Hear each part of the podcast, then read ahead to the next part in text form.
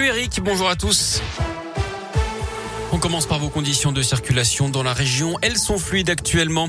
À la une, la colère des AESH. Aujourd'hui, ce sont les accompagnants d'élèves en situation de handicap. Ils se mobilisent partout en France. Ils dénoncent la dégradation de leurs conditions de travail et les conséquences pour les élèves. Ils réclament plus de moyens, de meilleurs salaires, la création d'un statut de la fonction publique et des recrutements massifs.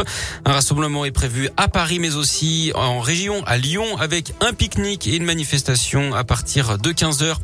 Un dispositif simple, juste et efficace d'ici la fin de la semaine pour aider les Français face à la hausse des prix du carburant. C'est ce qu'annonce ce matin le porte-parole du gouvernement Gabriel Attal. Alors baisse des taxes ou chèque carburant, aucune piste n'est exclue, pour l'instant alors que la hausse des prix risque de durer plusieurs mois d'après lui. Faudra-t-il le pass sanitaire pour les remontées mécaniques dans les stations de ski cet hiver? La réflexion est en cours, dit ce matin le secrétaire d'État au tourisme Jean-Baptiste Lemoine. Pour l'instant, il n'y en a pas besoin mais la donne pourrait rapidement changer avec l'arrivée des touristes.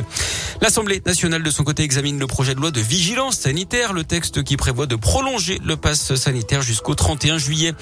Ne jetez pas systématiquement vos masques à usage unique. Contrairement à ce que laisse penser leur nom, on pourrait les réutiliser selon une nouvelle enquête menée pendant un an et demi par des chercheurs français. Ils seront lavables jusqu'à 10 fois 60 degrés protégés dans une tête d'oreiller. La campagne de vaccination de la grippe, elle est avancée de 4 jours. Elle devait démarrer le 26 octobre. Ce sera finalement vendredi. L'objectif, c'est de surfer sur la vaccination contre le Covid pour vacciner également les plus fragiles contre le virus saisonnier. Dans l'actu local, ce spectaculaire accident dans la Loire à Saint-Romain-la-Motte, près de Roanne. Un poids lourd s'est renversé sur la Nationale 7 hier soir. Il transportait 27 tonnes de boîtes en papier. Mais c'est surtout son carburant qui causait de l'inquiétude. 500 litres d'essence qui commençaient à se déverser dans le ravin. Des équipes spécialisées sont intervenues. Des fils électriques avaient également été arrachés lors de la, de l'accident. Un cheval tué sur les routes de la Loire. Ce matin, l'animal a été victime d'un accident, un choc avec une voiture sur la commune de Luriec. L'automobiliste âgé de 30 ans a finalement été blessé dans cette collision. Il a été pris en charge et transféré à l'hôpital nord de Saint-Etienne. Il scie un poteau pour détruire une caméra de vidéosurveillance. La scène s'est passée à Oyonnax dans l'un dimanche en début de soirée d'après le progrès.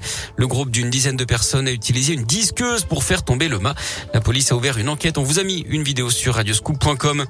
Cinq personnes interpellées à Clermont-Ferrand pour une tentative de meurtre. En Haute-Savoie, les suspects ont été appréhendés dans un campement de gens du voyage d'après la montagne.